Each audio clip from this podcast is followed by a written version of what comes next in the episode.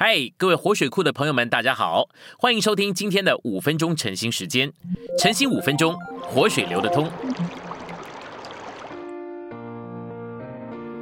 我们现在来到第四周的周一，我们今天有两处的经节。第一处经节是马太福音二十八章十八节，耶稣近前来对他们说：“天上地上所有的权柄都赐给我了。”第二处是以弗所书一章二十二节。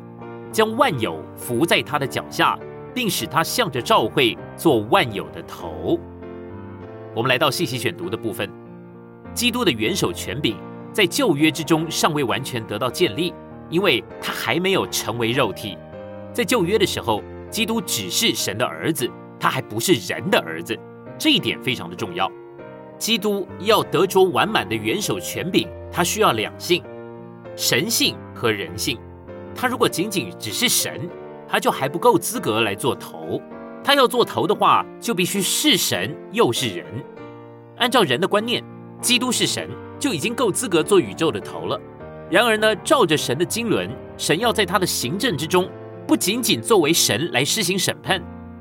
在使徒行传第十七章三十一节里面说，他已经定了日子，要借着他所设立的人，按公义审判天下。他已经叫这人从死人中复活，供万人做可信的凭据。在积极这一面，神需要一个行政来执行他永远的定旨；在消极这一面，神需要有管制来对付他的仇敌和所有邪恶的权势。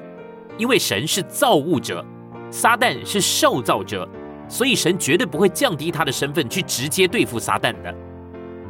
神需要的是人来完成他永远的定旨。并且对付他的仇敌，因此呢，在基督成为人之前，他的元首权柄尚未完全得着完成，尚未完全得着建立。借着成为肉体，基督就不再只是神的儿子了，他也成为了人的儿子。如今呢，他有两种元素：神圣的元素和人性的元素。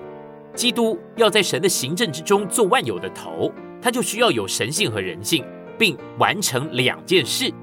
基督要顾到神两方面的需要，他需要完成神永远的定旨，并且击败神的仇敌。基督借着死在十字架上面，一面成就了神的定旨，而另一面他也击败了撒旦，在十字架上面废除了死的能力。因此，基督成就了一切。借着成为肉体，他取得了人性的元素；借着钉十字架，他成就了神的定旨，并且击败、废除了神的仇敌。基督在坟墓里面安息三天以后复活，然后升上了诸天。在升天里，他正式就职，得着了全宇宙之中最完满的元首权柄，并且他击败了、废除了神的仇敌。这个真理是在圣经的里面，但是我们如果没有光，就无法看见，因为人的心思只能够懂道理。所以呢，我们需要属天的光，从天上来的意象和启示，好看见真理的意象。我们需要一再的重复这个真理，直到我们的里面的眼睛得开，能够看见。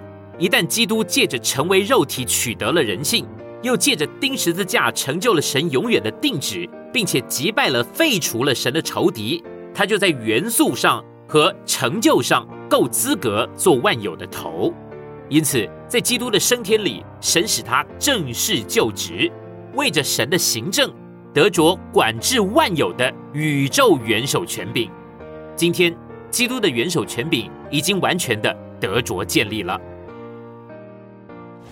今天的晨兴时间，你有什么摸着或感动吗？欢迎在下方留言处留言给我们。如果你喜欢今天的内容，欢迎你们订阅、按赞，并且分享出去哦。天天取用活水库，让你生活不虚度。我们下次再见。